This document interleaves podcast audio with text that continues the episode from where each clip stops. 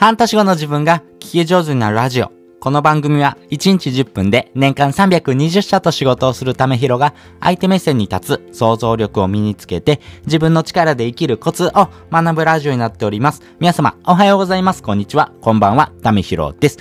今日も元気いっぱい行ってみようということで今回はですね、えー、まあ、情報っていうものがですね、世の中に溢れてます。情報を集めることがですね、えー、目的になってることって皆さんありませんか？例えばですけども、ブログでですね、どんな記事書いたらいいのかなっていう情報収集しますよね。まあ、情報をですね、いっぱい集めて集めて集めてですね、じゃあそれをてんこ盛りにしてですね、じゃあブログ書いてみよう。でも読まれない。なぜだ？みたいなね。まあ、そういうことってよくあるんですけども、まあ、この情報っていうところはですね、一過性のものに過ぎないので、なかなかですね、その情報っていうものはですね、えー、規則正しくですね、えー、皆さんにとってですね、必要な情報とですね、必要じゃない情報っていうのが分かれてきます。でもですね、情報の中にもですね、必要になる情報っていうのも実際はあります。要はですね、原理原則にですね、従った情報であればですね、えー、必要な情報になりますし、えー、必要な情報じゃないもの、一過性のものですね。まあそういうふうな情報はですね、えー、時が過ぎればですね、えその当時はそのんなことあったよねというふうな情報にですね、変わってきます。なので、え10年経ってもですね、使える情報とですね、使えない情報っていうのが実際ありますよっていうことをですね、前提にですね、え分かった上でですね、この情報っていうのはですね、そぎ落とすことがめちゃめちゃ大事ですよと。このそぎ落とすっていう行動をですね、しないとですね、えー、フォロワーは増えませんし、そぎ落とすっていう行動をすればするほどですね、実際フォロワー増えるというのはですね、不思議な情報になってます。これはですね、えー、3つのコツがあるなと思ってまして、えー、先にですね、この3つのコツをお伝えしておきます。まず1つ目です。わかりやすさ。そして2つ目、ワンテーマ、ワンメッセージ。そして3つ目、掛け算というところです。それぞれ解説をしていきます。まず分かりやすさというところですね。やっぱり情報っていうのはですね、てんこ盛りにすればするほどですね、えー、これ何の情報ってなります。皆さんですね、あの本当に、えー、幕の内弁当って思い、えー、描いてくださいね。想像してくださいね。幕の内弁当でメインのですね、えー、おかずって何ですか？わかりますか？僕もわかんないんですけども、何がメインかわかんないですね。でも皆さん、唐揚げ弁当想像してみてくださいね。メイン何ですか？唐揚げですよね。めちゃめちゃわかりやすいですよね。あ、唐揚げなんだ。あ、ここの唐揚げ美味しいな。あ、唐揚げってめちゃめちゃ、あの、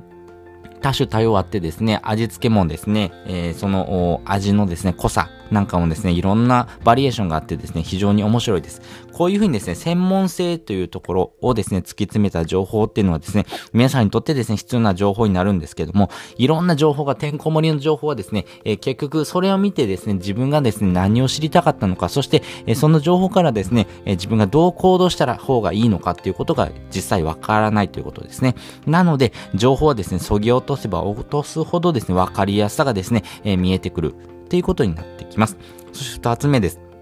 えー、ワンテーマ、ワンメッセージということなんですけども、えっ、と、伝えたい情報はですね、わかりやすい方がいいです。あなたを通してですね、えー、伝える情報がですね、えー、その、あなたがですね、インプットした情報よりもですね、アウトプットした情報がわかりにくければにくいほどですね、フォロワーっていうのは増えませんし、あなたの情報には価値がないっていうふうにですね、判断されてしまいます。なので、ワンテーマ、ワンメッセージというところですね、えー、このブログであればですね、えー、このことについてですね、えー、一つ解説をします。結論はこれなんですけども、これに至る理由はですね、3つあってですね、これとこれとこれっていう理由なんです。つまり、えー、今回ですね、お伝えしたいのはこういうことなんです。っていうふうにですね、えー、わかりやすく、3つのですね、えー、テーマとかですね、文字った中でもですね、えー、このブログに対してですね、え伝えたいことは1つだけということをですね、しっかりとですね、念頭に置いて書くとですね、非常にわかりやすいってものになりますし、このですね、ブログで伝えたかったことがですね、ちゃんと明確に分かってきます。なので、えー、その情報を知りたい人がですね、えー、そのブログにですね、流入してくるってことですね。なので、この分かりやすさというところ、そしてですね、ワンテーマ、ワンメッセージというところをですね、しっかりとですね、え、自分の中でですね、え、情報として削ぎ落としていくとですね、やっぱりフォロワーっていうところもそうなんですけど、客観的に見てもですね、わかりやすい文章の方がですね、読みたくなりませんか？まあそういうふうな情報の方がですね、人は求めますからね、まあそういうふうなことをですね、しっかりとですね、念頭に置いてですね、え、情報を削ぎ落とすってことをしてみてください。そして3つ目です。ある程度ですね、情報をですね、削ぎ落とすということがですね、できるようになってくればくるほどですね、このわかりやすさというところとの掛け算というのがしやすくなってていきます。例えばですけども、えー、このですね、えー、ブログで一つのメッセージを伝えたいとしましょう。その一つのですね、メッセージをですね、伝えるためにですね、えー、どういうふうなですね、コツがあるのか、まあ3つぐらいに絞ってですね、コツをお伝えすると思うんですが、その時にですね、例えば実績であったりとかですね、え、最終的な方法とかですね、あとはですね、え、この共通点は何ですかっていうようなですね、ことをですね、えー、3つまとめてですね、お伝えしていく、そのですね、方向性は間違ってはないんですけども、ちゃんとですね、その分かりやすさかける実績であったりとか方法であったりとか共通点というところをですね、掛け合わせることによってですね、あなたらしさ、あなたのですね、えー、情報にはですね、えー、一時情報というところ、あなたがですね、分かってる情報、あなたからしかですね、えー、得られないような情報ですね、実績とかもそうですね。あとはやり方ですよね。えこういうふうな実績を作るためにこういう方法でやったんですよ。とかですね、えっ、ー、と、この方法をすることによってですね、えー、こういうふうなですね、結果になる。まあ、この共通点はですね、ここなんですよというふうなですね、えー、掛け算をですね、してあげることによってですね、わかりやすさ、そしてあなたらしさというところをですね、え、磨くことができますんで、この情報をですね、そぎ落としている部分だけをですね、ちゃんと明確にしてあげるとですね、しっかりと輪郭がですね、見えてきてですね、あなたの情報からですね、え、行動していくというふうな人がですね、どんどんどんどん生まれてくるということになっていきます。ということで今回はですね、情報を削ぎ落とすとですね、フォロワーが増える3つのコツっていうテーマでお話しさせていただきました。そして合わせて聞きたいです。本日の合わせて聞きたいですね、恥をかくから上手になる3つのコツっていうのをですね、概要欄に貼っております。まあ皆さんですね、恥をかきたいですか？書きたくないですか？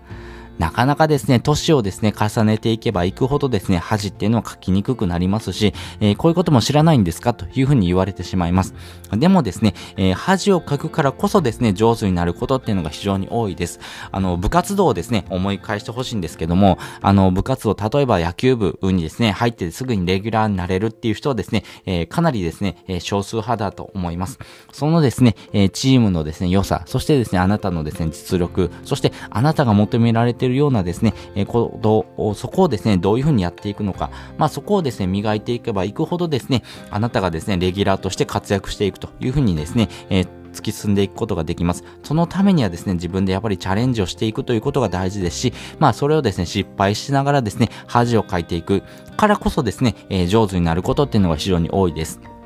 なので、この恥をかくっていうのはですね、えー、自分にとって、えー、どうなのかというところとですね、人から見てどうなのかっていうところはですね、全く別のものというふうにですね、切り離してほしいなと思います。恥をかくっていうのはですね、えー、人から見られてですね、あ、ちょっと自分ってですね、情けないなとかですね、そういうふうに思わなくてもいいんです。まあ、過去の自分とですね、今の自分をですね、比べてみてください。今の自分がですね、えここまでできるようになったのはですね、過去の自分がですね、あったからこそです。そして、過去の自分がですね、ちゃんとこういういうふうな行動していくがゆえにですね、えー、今の自分っていうので、ポジションとですね、え能力、スキルっていうのが磨かれてきたというところになりますんで、やっぱり恥をかくということからですね、え情報発信をしながらですね、えー、上手くなっていくというところのですね、ストーリーをですね、しっかりと描いた上でですね、え行動をしてみてください。そしてですね、実際にですね、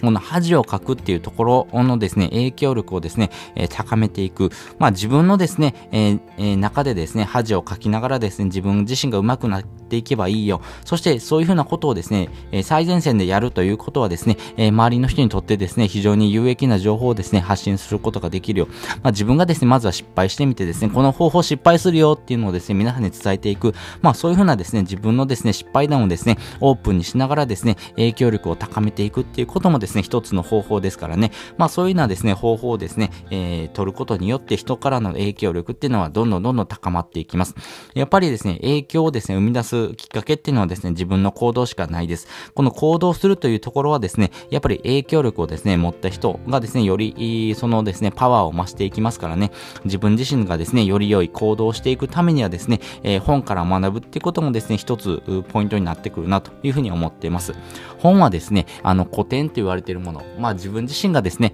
えー、これはやった方がいいよねっていうこととですね、原理原則っていうところをですね、えー、しっかりとですね、掛け合わせたものがですね、えー、情報としてですね、え使うことができますからね、これから10年先、20年先もですね、使える基本的なですね、え原理原則をですね、学ぶということがですね、え非常に大事になっていきます。その中でもですね、超影響力っていうふうなですね、メンタリスト DAIGO さんの本があるんですけども、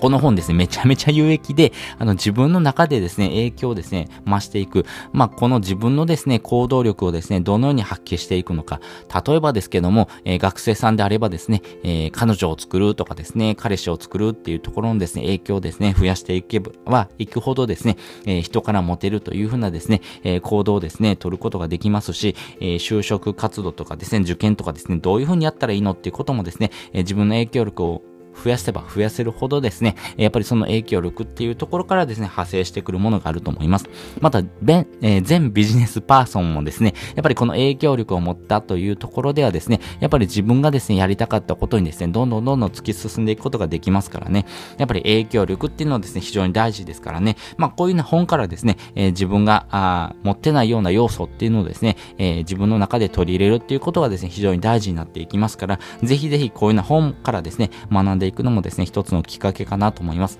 まあ、他にもですね、人から学ぶっていうところもそうですし、えー、自分がですね、その体験をしてみるっていうことですね。例えば旅行とかもですね、その地域にしか行けないとですね、えー、感じることができないような体験っていうのが詰まってますからね。まあ、いろんな方法でですね、自分の影響力っていうのを高めていくのがいいかなと思うんですけども、まあ、本を読むっていうことをですね、まずはお勧めしたいなと思ってます。ただですね、本を読むっていうのはいいことなんですけども、なかなか読書が苦手だなっていう方はですね、Amazon Audible っていう方法があります。これはですね、えー、読書っていうようなですね、ルールのですね、概念をガラリと書いたものになってます。皆さんですね、本っていうのはですね、えー、実際に紙ベースのものがあってですね、それを開いてですね、えー、活字を目で追う。そしてですね、その時間をですね、え有意義に使うということがですね、非常に大事だなというふうに思ってる人も多いと思うんですが、本はですね、え目で見てですね、えインプットするというところからですね、耳で聞いてインプットするっていうような方法もですね、取ることができます。まあ、耳の時間をですね、有効活用することによってですね、あの、時間がない人、特に忙しい人はですね、やっぱり移動時間っていうのがありますから、その時間をですね、有効活用するっていうことも一つですし、何よりですね、えー、無料でお金がかからないというところがですね、最大のポイントです。まずですね、30日間ですね、無料で本が1冊もらえますんで、まあ自分がですね、えー、読みたかった本をですね、無料でもらうっていうチャンスですからね、特にですね、あの、無料で、えー、こんな本がもらえてですね、えー、まあ、忙しい人はですね、そういうふうなですね、情報をですね、インプットすることができる。まあ、やらない理由がないですよね。お金がなくてもできる、時間がなくてもできるっていうことはですね、非常に有益であるが、ゆえにですね、まあ、行動しない理由がなくなってくるということですね。なので、この Amazon Audible ってものをですね、一回使ってみるのがいいかなと思います。まあ、使うことによってですね、自分の能力をですね、高めてですね、その能力を活かしてですね、えー、行動することによってお金を得るというふうなですね、未来もですね、えーまあ、中期てるかもしれませんし、まあ、それをですね、えー、しっかりとですね、伝えていくことによってですね、あの、アフィリエイトという形でですね、お金を稼いでいくっていうこともですね、できると思いますからね、まあ、自分のですね、影響力を深めていってですね、えー、そういうふうなですね、お金を得るっていうふうなですね、えー、未来をですね、えー、描いていく、まあ、そういうふうな行動もですね、一つかなと思いますからね、ぜひぜひ、えー、こういうようなものもですね、試してみてください。まあ、そういうふうなですね、えー、まとめた記事をですね、貼っておきますんで、よかったら覗いてみてください。ということで、本日もですね、お聞きいただきましてありがとうございました。また次回もですね、よかったら聞いてみてください。それじゃ、またね。